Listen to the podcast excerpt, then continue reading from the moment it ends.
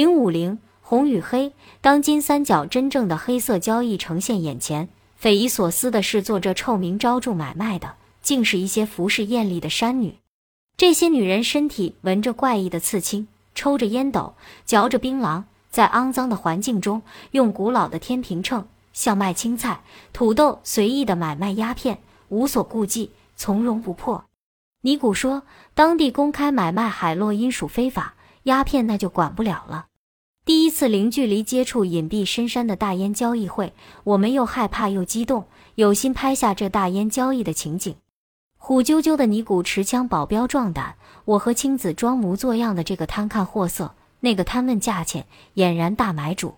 女摊主们见惯各路买主，不仅不回避我们，还主动的将大烟捧到我们面前。有货主把一团鸦片膏掰成两半，叫我们分辨成色，色呈褐黄为上品。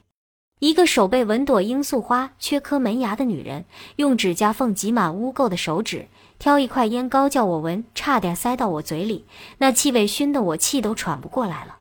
我和青子争论新鲜鸦片膏到底什么味道，青子说青蚕豆味，我说芥末、火麻子味都不准确，但我一辈子不会忘记这独特的气味了。难怪清水河检查站的女武警说，只要用鼻子一闻就知道谁带毒。现在我保证也能做到，在尼古影子般的紧贴保护下，我们拍了很多照片。女摊主们反应各异，有的只顾做生意，若无其事任我们拍；有一瘦小女人非要我捧着她的一包大烟照相，颇有为她的商品做广告的意思；也有的摊主不愿意拍照，见相机就大力挥手。我们识趣的走开。有个脸颊刺黑虫的大眼女人，人中浓浓的汗毛像男人的小胡子。一看青子的镜头对着他，他勃然大怒，眼睛瞪得像核桃，气势汹汹欲冲过扭打。青子吓得后退不迭，摔倒在地。尼古挺身呵斥，凶悍女人悻悻罢手，咒骂不止。我们在宴会转了一圈，基本摸清了点门道。这些衣服光鲜的女人。坐地收购烟农们的零散鸦片，再转手卖给各路来的大主顾。也许是坐在餐馆里的一乡男人，也许是那些形迹可疑的人。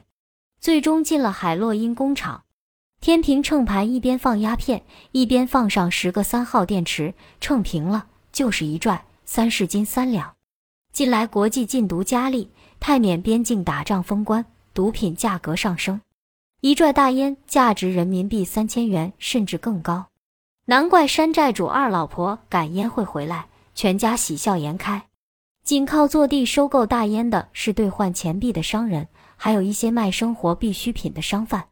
兑换钱币的摊主也是女人，皮肤白皙，金枝玉叶，娇滴滴的样子。他们和那些买卖大烟的女人们一样，足下成堆的美元、缅币、泰铢、人民币，也不藏着掖着，吐着口水数大沓钞票，招人眼目。尼古说。当地法律对偷抢支流处罚相当严厉，或砍臂膀、跺脚，或下土牢、枪毙。哇，那么厉害！我对青子啧舌，像不像中世纪？大烟摊一侧堆成小山样的梯锅，亮晶晶的反着光，一袋袋泰国大米敞着口白的耀眼，一闪闪红星星的猪肉钉满苍蝇，像一块块缀着小黑点的红布，吸引着烟农们渴慕的目光。一对衣衫褴褛的山民母女，用竹箩提着不多的大烟，从女摊主的秤盘抢下拿上一点点的饶头，无休止的讨价还价，终得欢天喜地数着票子，到临摊买米割猪肉了。大烟摊的买卖双方几乎都是女人，偶尔也有持枪穿军装的男人蹲下交易。见到此类的买卖，我们远远走开，生怕招惹不必要的麻烦。我们到金三角。不想调查毒品市场，然而回避不了的是，当地女性的生活竟与鸦片息息相关。正午的太阳喷火炙烤，我短袖 T 恤下的手臂热辣的痛，遮阳的丝巾汗津津粘在脖颈，像块塑料布，特不舒服。青子的脸也被晒得通红。在大烟会滞留的差不多了，意欲撤出与飞九他们会合。尼古在前面开路，我们随着人流往外走。那辆站立三个亚裔男人的皮卡车，鸣着喇叭开到了我们的前面，又被如潮的车和人阻住。那个平头男子已把先前搭在肩上的外衣提在手中，手垂得很低。我觉得什么地方不对劲，目光迎向他，他的眼睛一丝温情闪现，避开了。我的心咯噔一动，确信我们的目光将会在同一柔情的驱使下重新相遇。但他的身子转向左后方那些坐地收购大烟的女人，我突然感到燥热和焦虑。我不知道恐惧也会发出气味，我闻到了死神的气息。与那男子并立的同伴似乎预感到什么。飞快蹲下，并拉扯男子的衣袖。这个目光温柔、神情坚毅的男子，此时却像个死囚等待刽子手那样，无法躲避地站在炫目的阳光下。砰的一声，不知什么地方飞过了一颗子弹，不太响的闷哑声。就在我们的眼前，皮卡车上一个男人应声倒下。我闻到了血腥味与火药味混合的气息，万籁俱寂的呈同一种颜色，乌贼墨之色。随之而来的就是惊愕后的喧嚣声、呼喊声和叹息声。猩红的鲜血，青紫惨白的脸，冷峻的尼古如同黑铁塔屹立人群。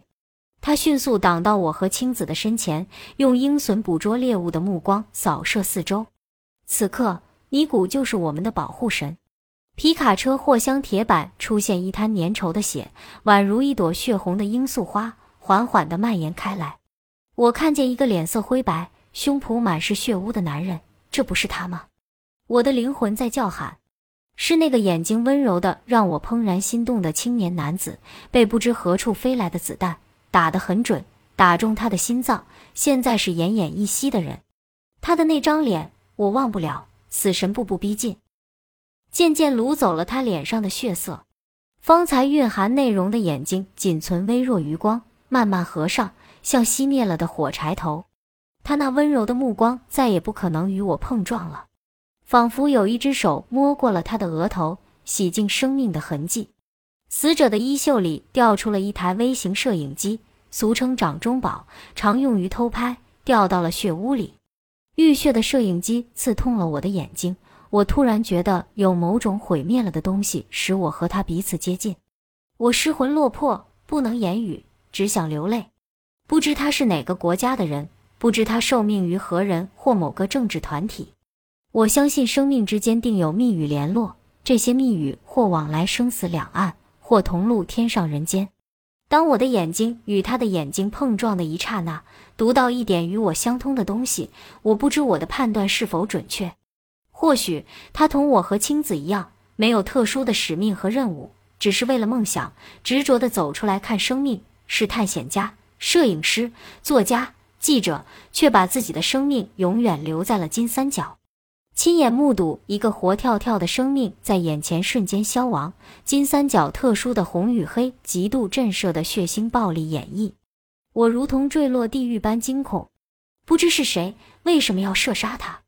突然悟到，凶手就隐藏在这如流的人潮，我们的身体无疑也暴露在枪手的射程范围。身体无力，腿发软，我一把拽住尼古。我和青子像一对卷入激流吓坏了的孩子，紧紧吊在尼古粗壮的胳膊上，如同抓住救命绳索逃命似的疾走。分不清是我还是青子在瑟瑟发抖，只想迅速逃离，逃离这危险的大烟会。尼古果敢地用肩膀推开人群，引领着我们走出这熙熙攘攘的是非之地。走到路口一个甘蔗摊前，尼古丢张票子给小贩。抱起一捆削了皮的甘蔗，抽两根塞到我们手中。他拙朴地拍着厚实的胸脯，安慰我们道：“不有害怕，不要怕，你古在哪个？狗日的，敢打丢你们！”青子和我面如土色，每人手中一根白滋滋的甘蔗，像对牵线木偶，被鹦鹉的尼古拉着走，闯荡江湖的英姿风采荡然无存。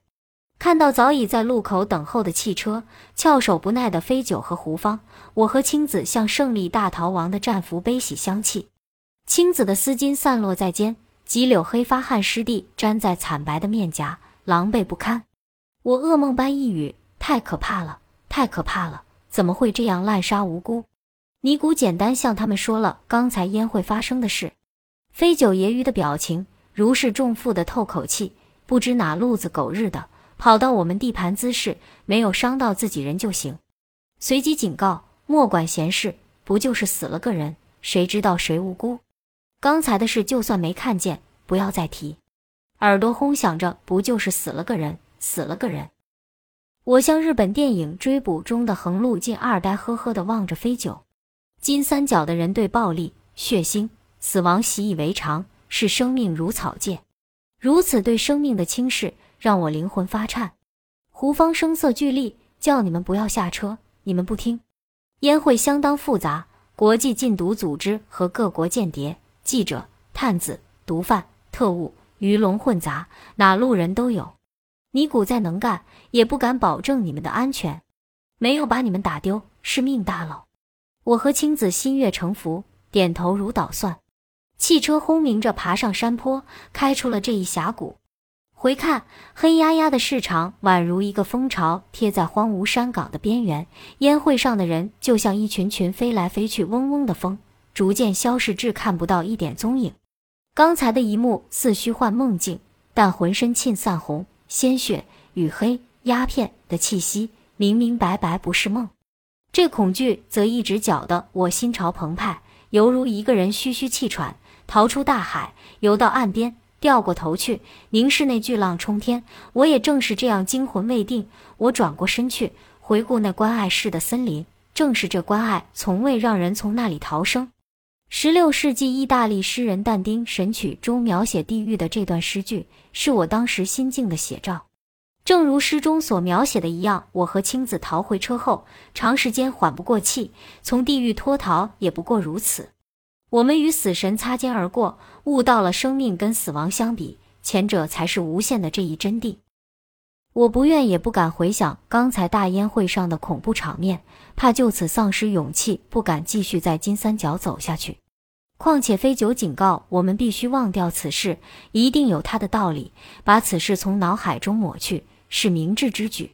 望着窗外扑扇而过的高山密林、村寨。罂粟地，我和青子长时间沉默不语，再也不敢提什么下车看看之类的要求了。本集播放完毕，感谢您的收听，喜欢别忘了订阅专辑、关注主播，主页有更多精彩内容。